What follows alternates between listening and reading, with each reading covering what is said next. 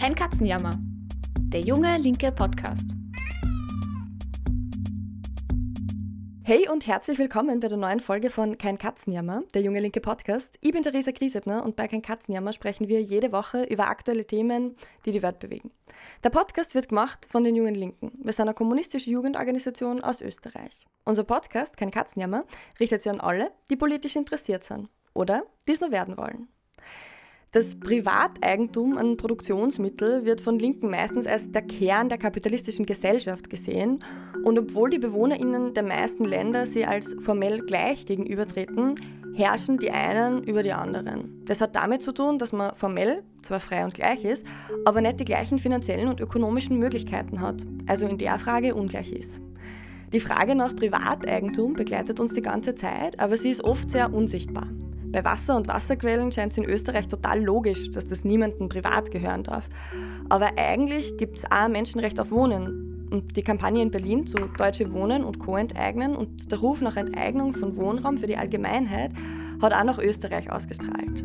Aber wie kommen wir jetzt eigentlich zu einer Welt, in der die Häuser denen gehören, die drin wohnen und die Produktionsmittel solidarisch verwaltet werden? Und was können wir in Österreich da aus Enteignungskampagnen in Deutschland lernen? Über all diese Fragen spreche ich heute mit Sabine Nuss. Sabine ist Politikwissenschaftlerin und Journalistin. Von 2017 bis 2023 war sie Geschäftsführerin des Karl Dietz Verlags. Das ist der Verlag, der unter anderem die Marx Engels Werke verlegt. Und mit diesen kennt sich Sabine auch sehr gut aus. Sie beschäftigt sich insbesondere mit Privateigentum im Kapitalismus und hat dazu auch schon mehrere Bücher geschrieben. Unter anderem das Buch Keine Enteignung ist auch keine Lösung. Und ich freue mich schon wirklich sehr auf ein, auf ein spannendes Gespräch mit dir, Sabine. Schön, dass du da bist. Ja, danke für die Einladung. Ich freue mich auch. In deinem Buch, das ich schon angesprochen habe, Keine Enteignung ist auch keine Lösung, diskutierst du, warum wir uns mehr für Vergesellschaftung einsetzen müssen aber vielleicht zunächst einmal als erstes, warum heißt es im Titel Enteignung und später dann Vergesellschaftung? Was ist der Unterschied zwischen den beiden Begriffen und warum sprechen wir heute eigentlich meistens von Vergesellschaftung?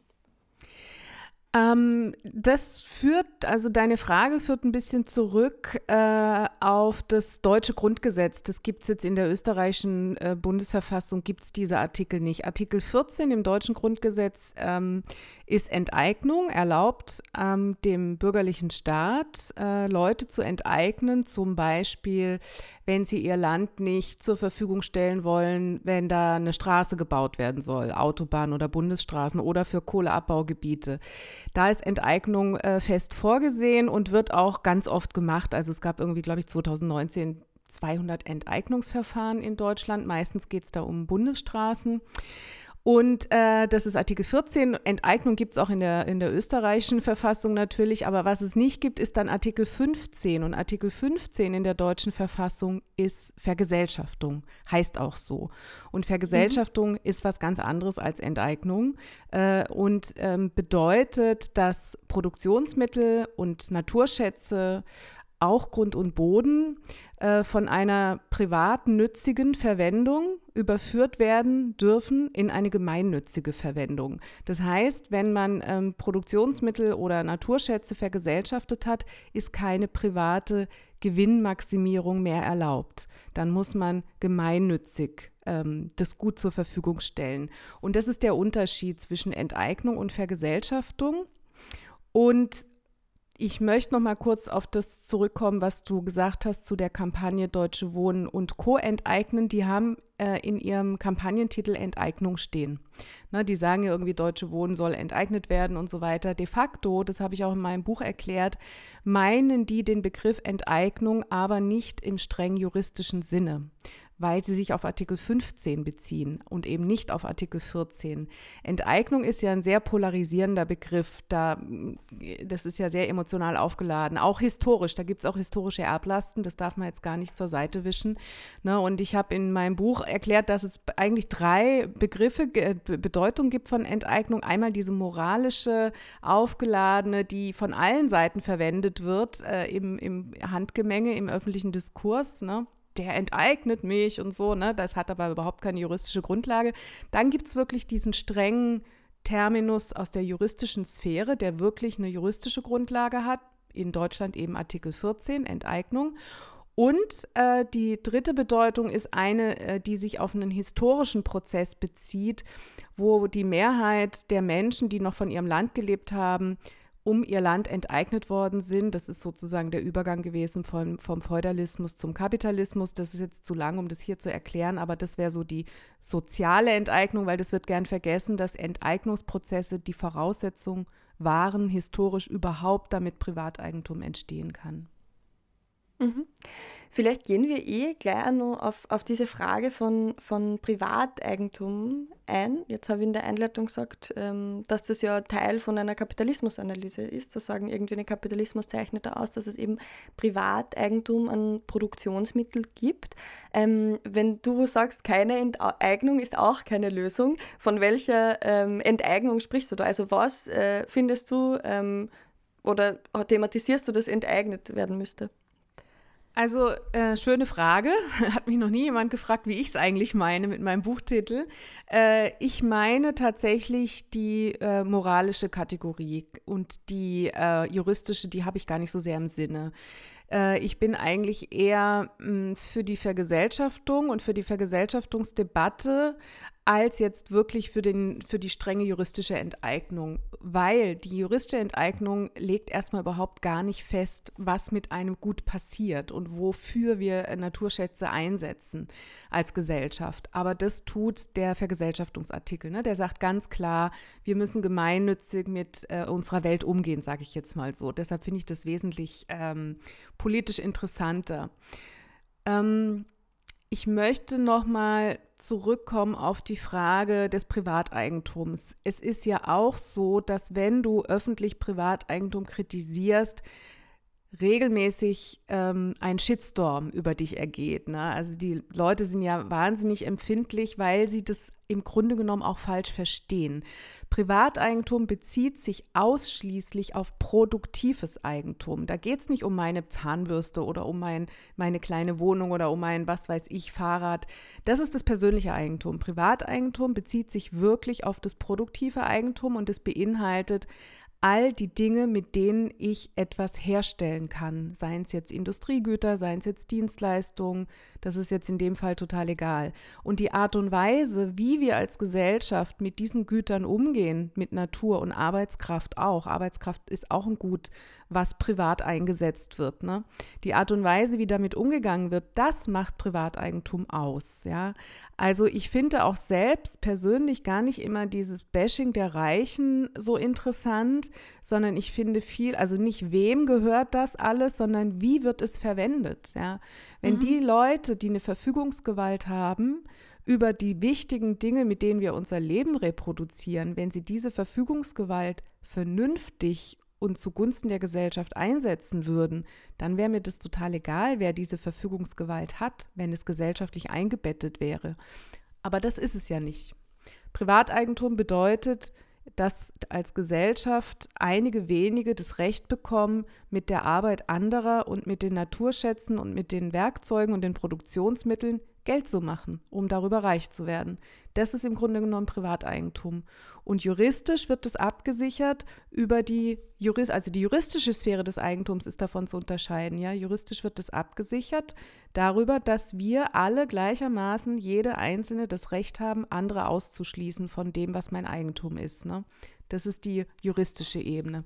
Aber die ökonomische Ebene, da geht es um was ganz anderes. Ja, da geht es eben um die um den Ausschluss der Gesellschaft von den Produktionsmitteln, damit die privat eingesetzt werden können. Mhm. Jetzt hast du, hast du schon darüber gesprochen, dass ähm, beide Begriffe, Enteignung vielleicht nochmal stärker als Vergesellschaftung, ähm, bei Konservativen, aber auch bei anderen Menschen, die nicht so sehr im Thema drinnen sind, starke Reaktionen hervorrufen.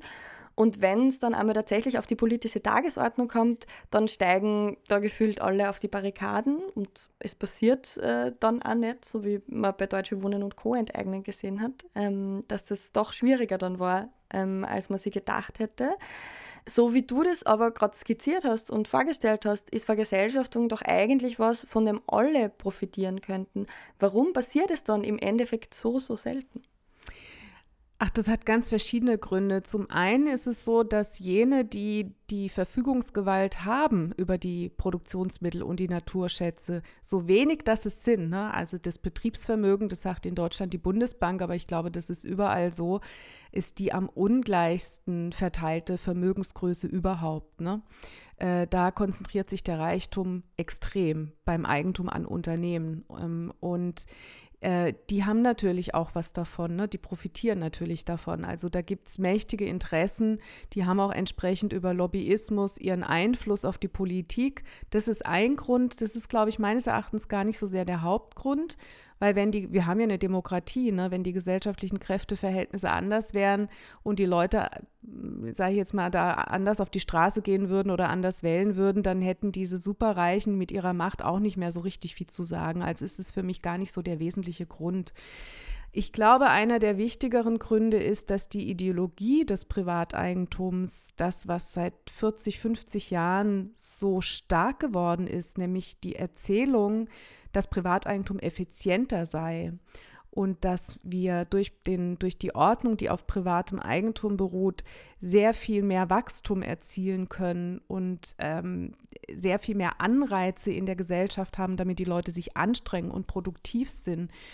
Verglichen mit, ne, man hat natürlich immer den real existierenden Sozialismus im Rücken, wo man dann immer sagen kann, siehst du, siehst ja, wie es gelaufen ist, hat ja nicht funktioniert. Ne?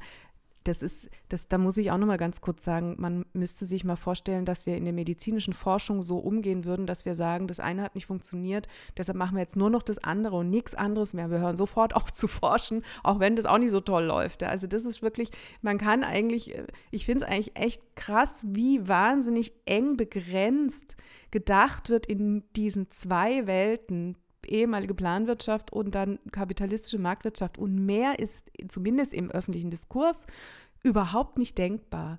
Das stimmt natürlich nicht für die Bereiche, wo geforscht wird. Es gibt in dieser ganzen Postwachstumsdebatte, die in sich auch natürlich sehr viele Strömungen kennt und so weiter. Es gibt in der Forschung, äh, weiß weiß ich, es gibt Ideen von Kreislaufwirtschaft, aber man hat das Gefühl, diese ganzen Debatten, die Vergesellschaftung wirklich anders denken, jenseits von Marktwirtschaft und jenseits von real existierendem Sozialismus, die gehen komplett an der Politik vorbei, als würden die da nichts mitkriegen. Das finde ich manchmal schon ein bisschen mühsam, äh, dass das so aneinander vorbeigeht. Naja, um jetzt nochmal, um nochmal darauf zurückzukommen, auf diese Frage des, ähm, warum das so schwer ist, in den öffentlichen Diskurs zu bringen ist, ohne gleich einen Shitstorm dafür zu kassieren, dass man Privateigentum äh, kritisiert. Wie gesagt, erstens die Interessen derjenigen, die profitieren.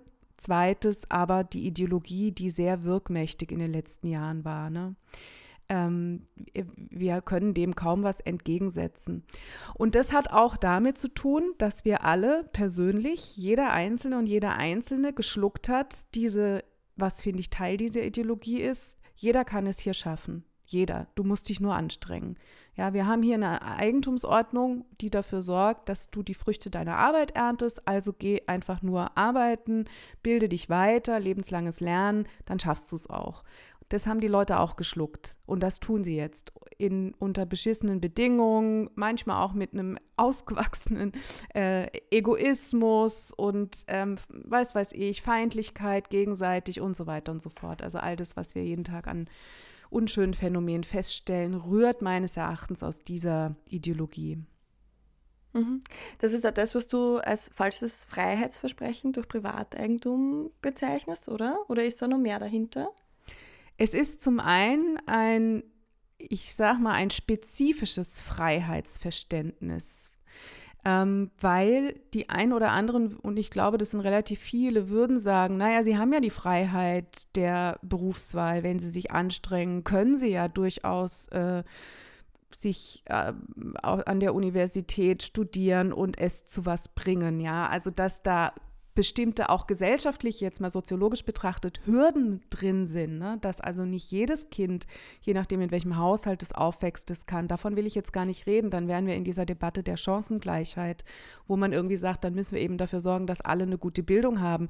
Aber der Arbeitsmarkt ist ja per se hierarchisch von vornherein organisiert. Da können wir alle noch so viel gleiche Bildung haben. Es wird immer dann Leute geben, die die beschissen bezahlten Jobs machen müssen. Also da muss man ansetzen. Ne? Das ist eine, eine Farce.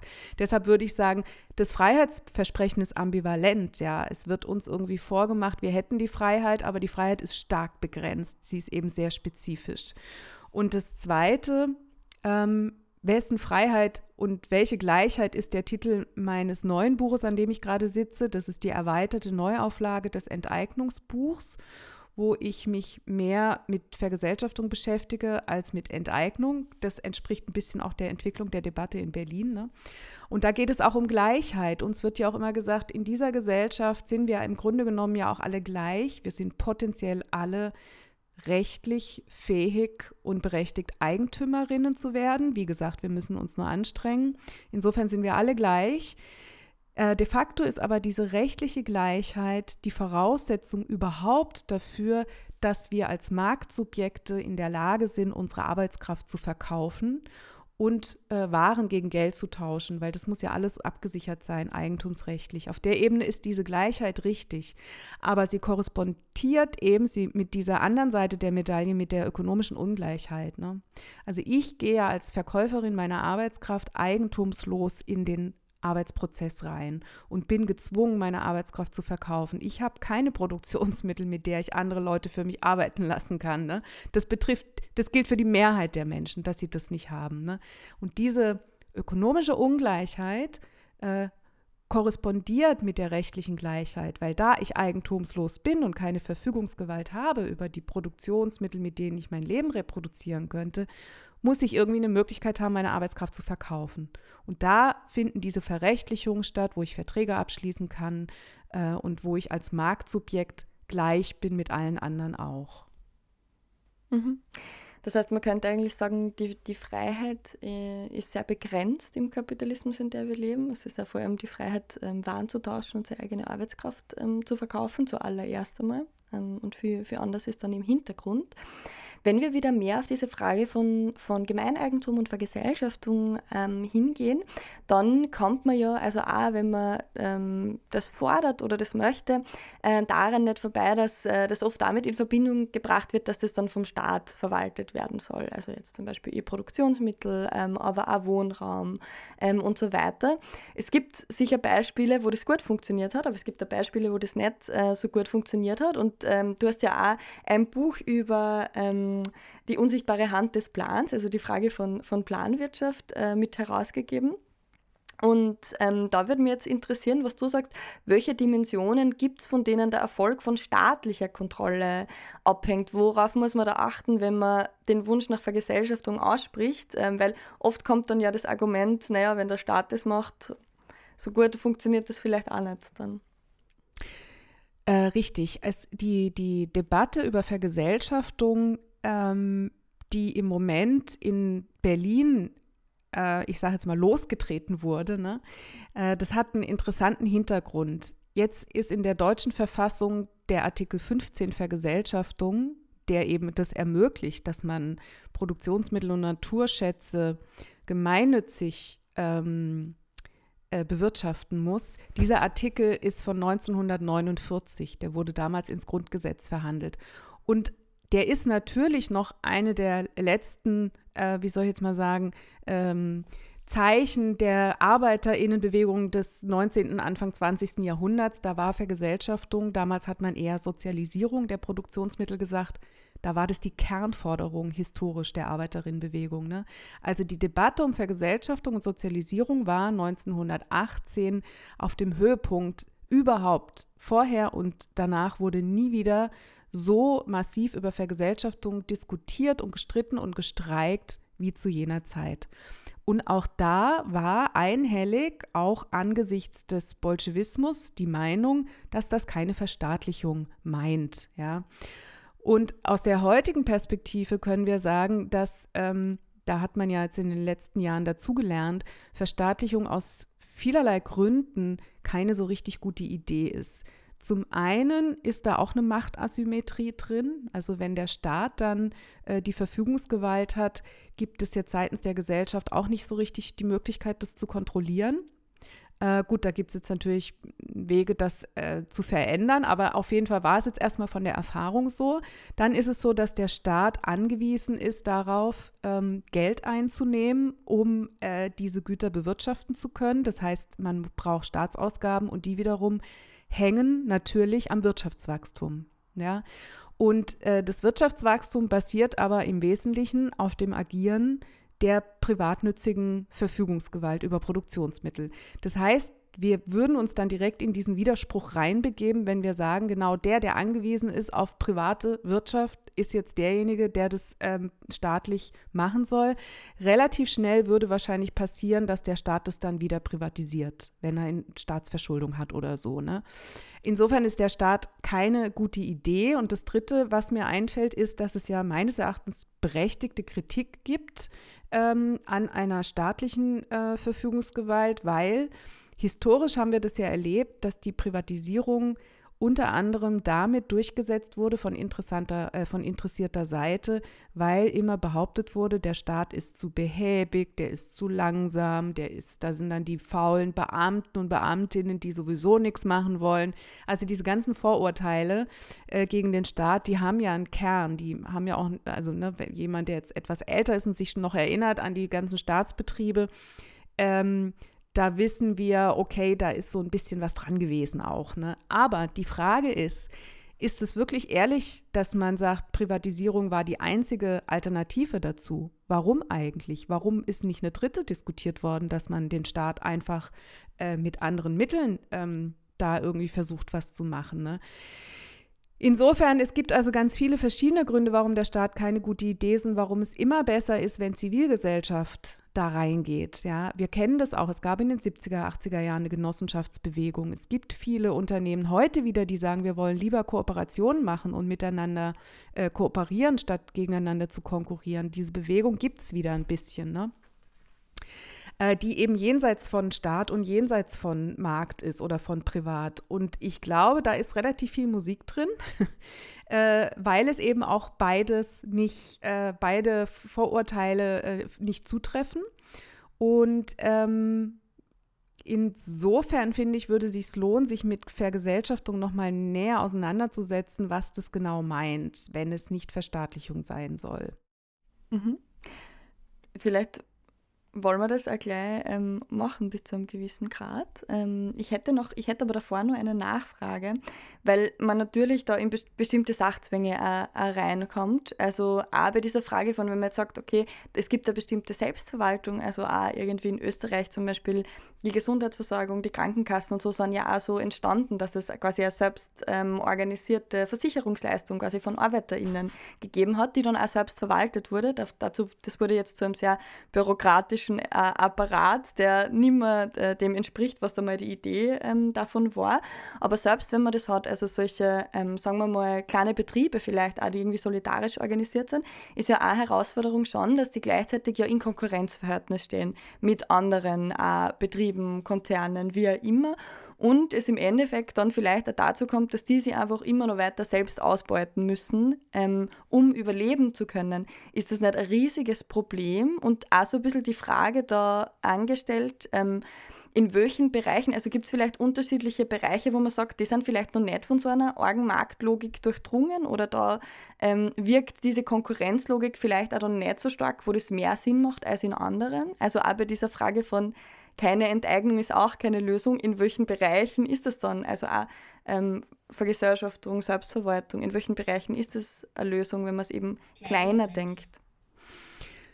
Ähm, in der Tat, das habe ich auch in meinem Buch so ähm, beschrieben, ist es sehr, sehr schwierig, unter den herrschenden Bedingungen, wir leben ja immer noch in einer kapitalistischen Marktwirtschaft, solche alternativen Eigentumsform oder sage ich jetzt mal Vergesellschaftungs- oder Bewirtschaftungsform zu etablieren. Weil, wenn ich mir jetzt ein Unternehmen angucke, was sagt, wir wollen nicht mehr ähm, Gewinn maximieren, wir wollen fürs Bedürfnis produzieren und nicht mehr für den Profit, dann haben die natürlich das Problem, dass sie das, was sie herstellen, verkaufen müssen. Nichtsdestotrotz müssen sie ja Geld einnehmen und sie müssen ja auch irgendwie die Kosten, die sie hatten, wieder reinkriegen und sie müssen sich ja auch Lohn bezahlen, weil wir leben nicht in, noch nicht in der Welt, in der das alles nicht mehr nötig wäre, sondern das ist tatsächlich ja, sind da noch Sachzwänge vorhanden.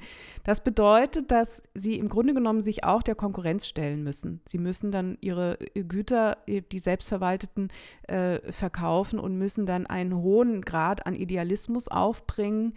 Eventuell müssen sie sich die Löhne kürzen, weil sie sonst nicht äh, entsprechend die Güter anbieten können zu einem Preis, der marktfähig wäre. Oder sie appellieren an das gute Gewissen der Käuferin und der Käufer, dass sie sagen, guck mal, wir sind ein ganz toller sozialer Betrieb, wir machen das auch alles ganz nachhaltig. Äh, wir sind zwar teurer, aber okay, das kostet es dann halt, kauft doch bei uns. Also das ist ja auch gang und gäbe, das beobachten wir ja überall, dass diese ganzen jungen, sehr motivierten ähm, Start-ups in diesem Nachhaltigkeitsbereich genauso Werbung machen. Ne? Wir sind die Guten, aber dafür müsst ihr auch ein bisschen mehr bezahlen. Das geht natürlich nur begrenzt. Und insofern gibt es da nichts Richtiges im Falschen oder ich würde das vielleicht korrigieren und sagen, es gibt nichts Perfektes oder nichts Fertiges im Falschen.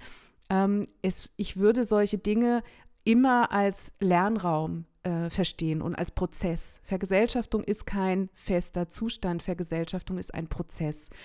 Und solange man sich der Widersprüche bewusst ist und die transparent macht, das würde bedeuten, dass diese selbstverwalteten Projekte oder diese nachhaltigen ähm, Öko-Startups politisch werden und politisch denken. Und das tun sie meistens nicht. Ne? Sie, äh, sie, sie verzweifeln dann am Markt, sie verzweifeln dann daran, äh, dass, der, dass sie den Kredit nicht zurückbezahlen können, dass sie nicht gut genug waren, dass sie noch kein überzeugendes Konzept hatten. Äh, aber sie kommen gar nicht so richtig auf die Idee, dass das was mit der herrschenden Vergesellschaftung zu tun hat und dass sie unter anderen Bedingungen das durchaus schaffen könnten. Insofern würde es Sinn machen, dass sich solche Kooperativen, Selbstverwaltungen und so weiter untereinander vernetzen und untereinander die Konkurrenz aufheben, weil die Konkurrenz ist der Motor, der dazu zwingt, ähm, die Profit, also die Produktivität zu steigern. Und die Produktivität steigern geht meistens auf Kosten von Arbeitskraft und Naturressourcen und, und überhaupt äh, der Verwendung der ähm, Rohstoffe in der Produktion oder bei der Dienstleistung, die man da anbietet. Das heißt, äh, Kooperation als Beziehung zwischen den einzelnen ähm, Unternehmen oder Kleinbetrieben äh, wäre eine Möglichkeit, diese äh, vernichtende Konkurrenz äh, zu umgehen. Das Problem ist, dass das Kartellrecht da dagegen steht. Ne? Also das ist zum Beispiel ein, äh, eine Sphäre, die die Linke noch für sich entdecken könnte, dass man das Kartellrecht stärker zugunsten von Kooperativen und Genossenschaften reformiert. Im Moment ist wirklich Preisabsprache eng begrenzt, ja.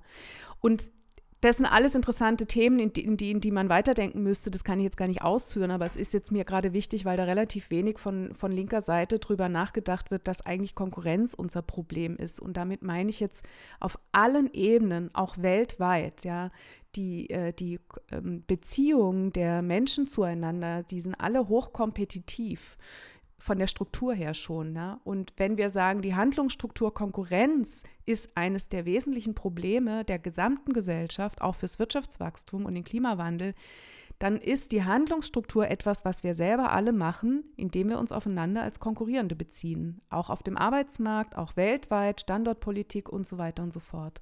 Mhm. Ähm, dazu vielleicht eine kleine Anekdote aus, aus Österreich. Also ich weiß nicht, wie sehr du österreichische Politik ähm, verfolgst, aber wir als Junge Linke sind ja Jugendorganisation der Kommunistischen Partei in Österreich.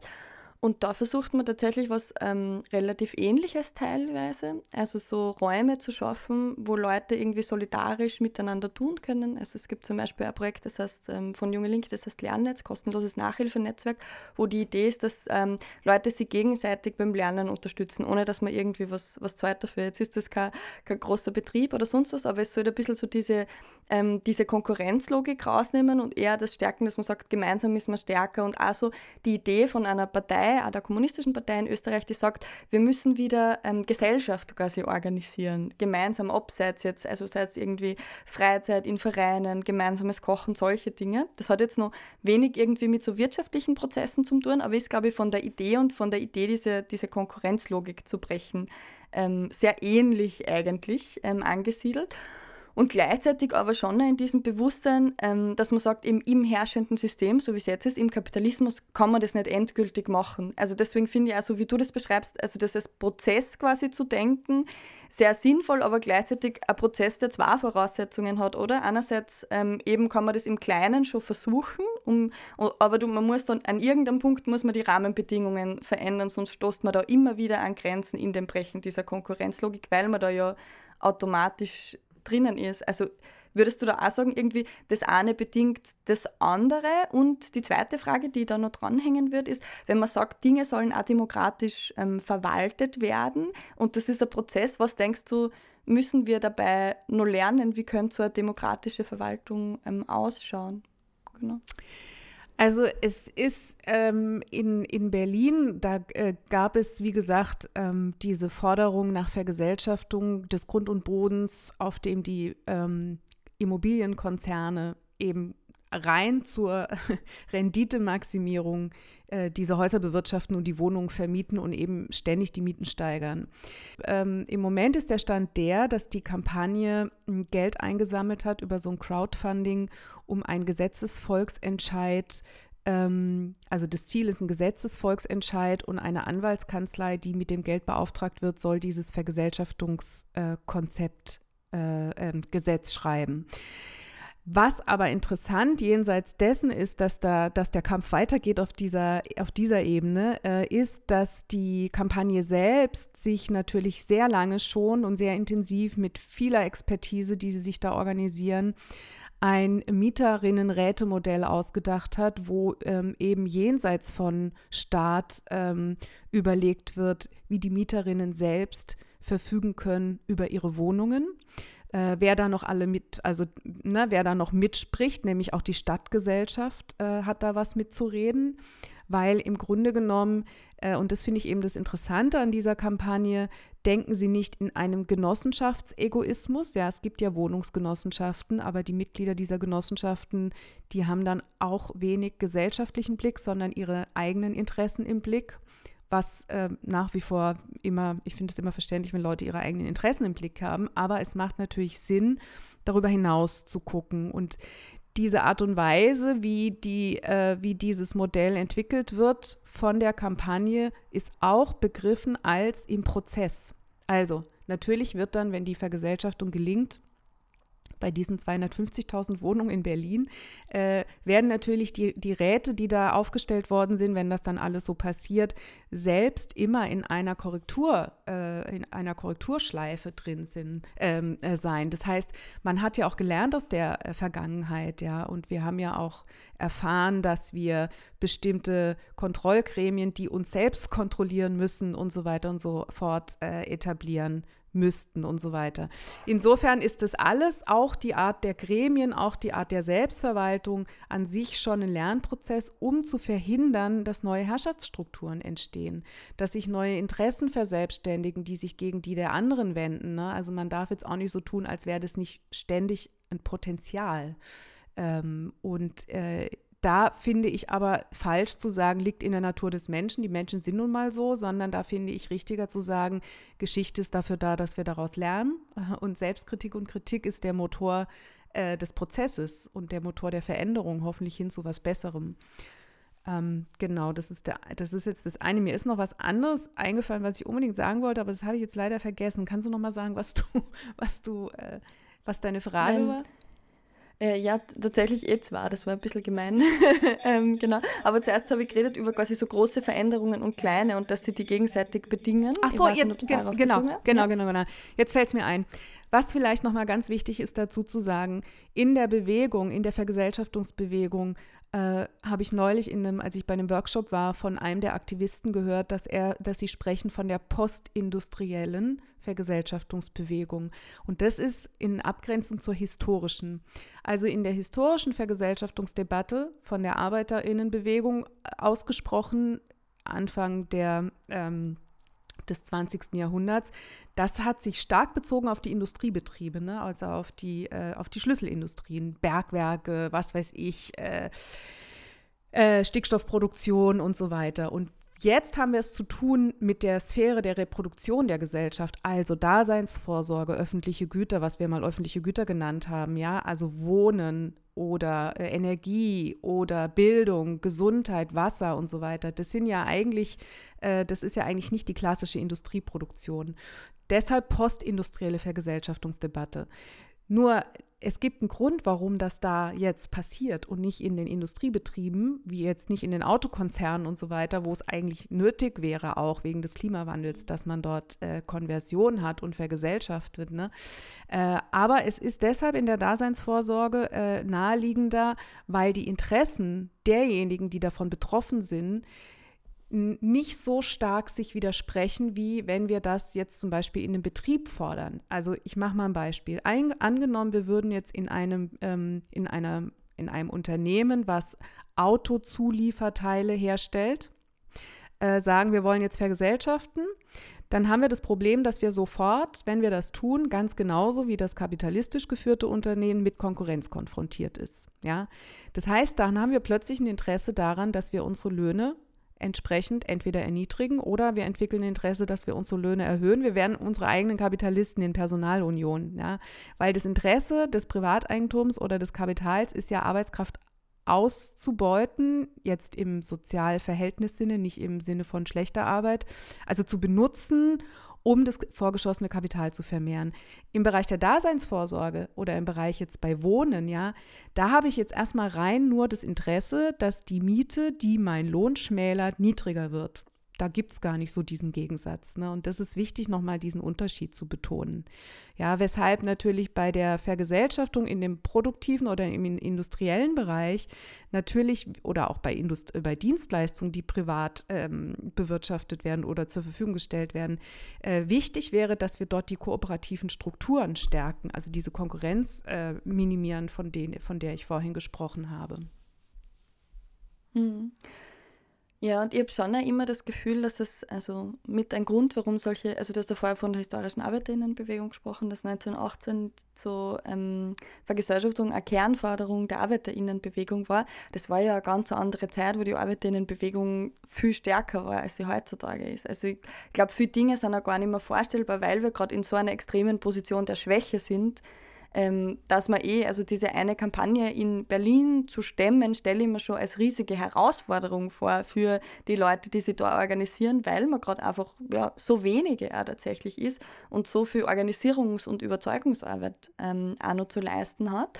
Und ich hätte noch einige Fragen mitgebracht, aber vielleicht ist das so eine sehr zentrale eigentlich, die mir wirklich interessieren wird, ist, mh, mm, wie, was man lernen kann, auch tatsächlich von Kampagnen. Also wir haben schon über dieses falsche Versprechen der Freiheit durch Privateigentum gesprochen. Andere Gründe, warum es schwer ist, solche Forderungen auch noch nach Vergesellschaftung, nach Enteignung ähm, durchzusetzen. Und da würde mich aber interessieren, aus den Lernerfahrungen, die vielleicht auch bei dieser Deutschen Wohnen und Co-Kampagne gemacht worden sind, aber vielleicht kennst du noch andere Beispiele, wo man, wo man, das, wo man da erfolgreicher war. Ähm, was ähm, kann man da lernen? Wie schafft man es erfolgreiche Vergesellschaftungskampagnen in Bezug auf Wohnraum, aber auch andere Bereiche durchzuführen? Also ich glaube, der große Erfolg der Kampagne Deutsche Wohnen und Co. enteignen in Berlin war, dass sie auf eine sehr lange soziale Bewegungspraxis zurückblicken konnten. Also es gab schon Mieterinneninitiativen in Berlin äh, noch weit vorher, äh, die, da muss man natürlich auch dazu sagen, dass die, die, der Schmerz auch sehr groß war in Berlin. Also die Mietensteigerung und die Armut und, und so weiter und so fort in manchen Regionen ist einfach so katastrophal, ne? Äh, dass, dass da die Mobilisierung der Menschen, die betroffen sind, dann entsprechend äh, an was andocken konnte, nämlich wirklich an einem ganz im Alltag, ganz zentral ähm, erfahrenen Nachteil. Also die Leute haben einfach Mieterhöhung gekriegt. Und sie haben gesehen, das passiert, damit Leute an der Börse, die mit ihrer Miete da, die auf ihre Miete spekulieren, reicher werden. Das ist ein sehr klarer, äh, das ist ein, ich sage jetzt mal so, ein, ein klarer Gegner, ja, und ein klarer Sachverhalt. Ja, insofern war das mehr oder weniger jetzt sachlich eine der Gründe, warum es da möglich war. Auch die Kampagne selbst hat äh, jetzt mal organisationsstrategisch, kommunikationsstrategisch ganz gute Arbeit geleistet, äh, wie ich finde.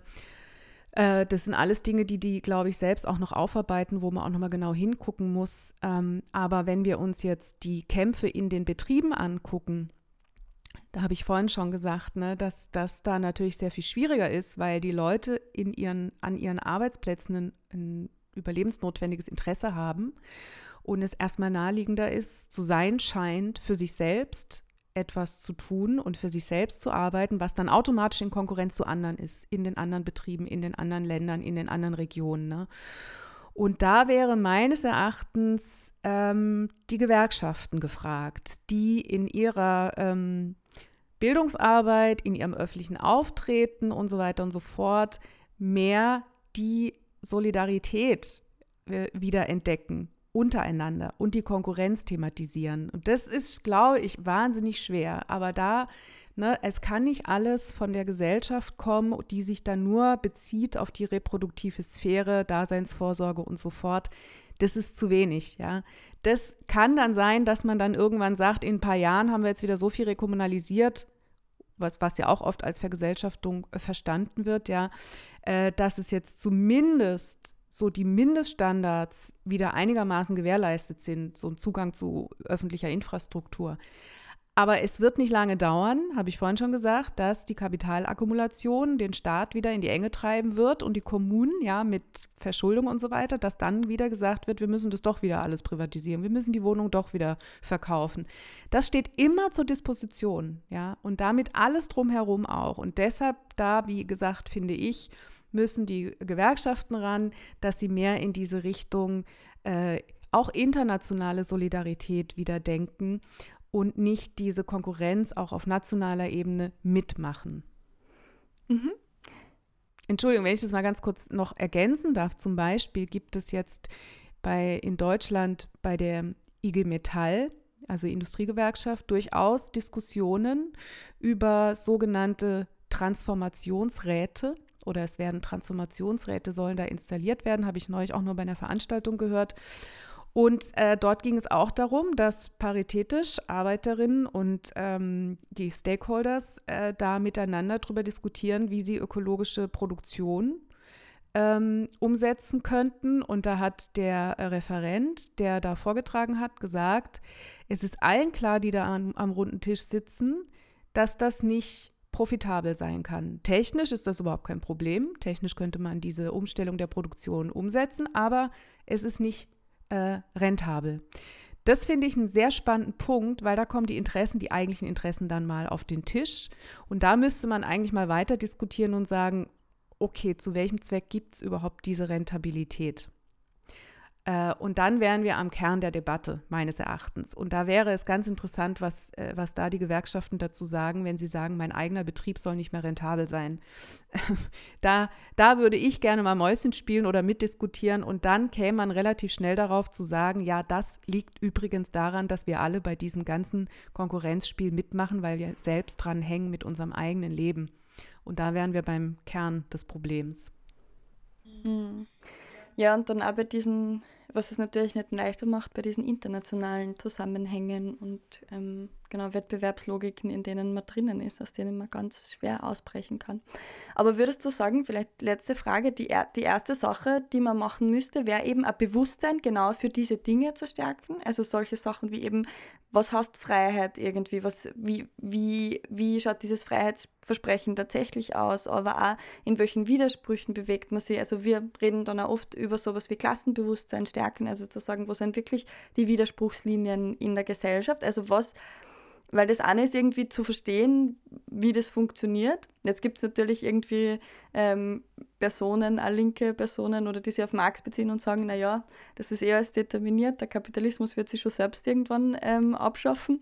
Ähm, ich glaube, dass das nicht so automatisch irgendwie zumindest passieren wird und dass es da mehr Organisierung braucht. Aber wo sind da so vielleicht, vielleicht Ansatzpunkte auch für diese Veränderung? Ist das eh mal dieses Bewusstsein schaffen und diese Organisierung von Leuten?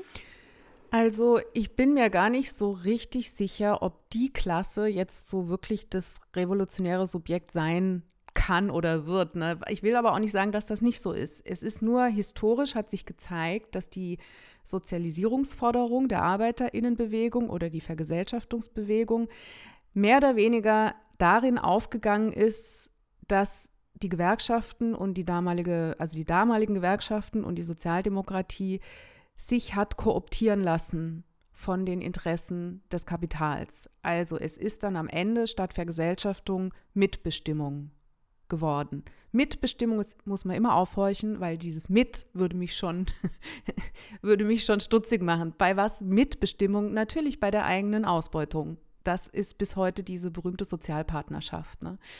Das waren jetzt ausgerechnet die Repräsentanten der Arbeiterinnenklasse, die das mehr oder weniger verursacht haben. Ja, und natürlich aus unterschiedlichen Gründen. Zum einen war das damals wirklich naheliegend nach dem Krieg, ähm, erstmal zu gucken, never change a running system, dass die Wirtschaft wieder funktioniert und dass man sich die Löhne erhöht und die Arbeitszeit verkürzt. Das will ich gar nicht kleinreden. Äh, man könnte sich nur das aus heutiger Perspektive noch mal kurz angucken, äh, was dann aus dieser Not heraus sich etabliert hat an Vergesellschaftung, nämlich eben dann doch die Vergesellschaftung über Konkurrenz und über dieses sich gegeneinander ausspielen lassen ähm, äh, von, der, von der konkurrierenden Kapitalseite ist dann sozusagen die konkurrierende Arbeitsseite ähm, notwendig geworden. Äh, so, deshalb weiß ich nicht, ob das jetzt äh, zielführend wäre, wenn man sich jetzt nur darauf beziehen würde in der Auseinandersetzung in der sozialen, dass die Klasse zu dem entsprechenden Bewusstsein kommen sollte, weil die Klasse hat ein unmittelbares Interesse an ihrer eigenen Ausbeutung, weil sie davon lebt.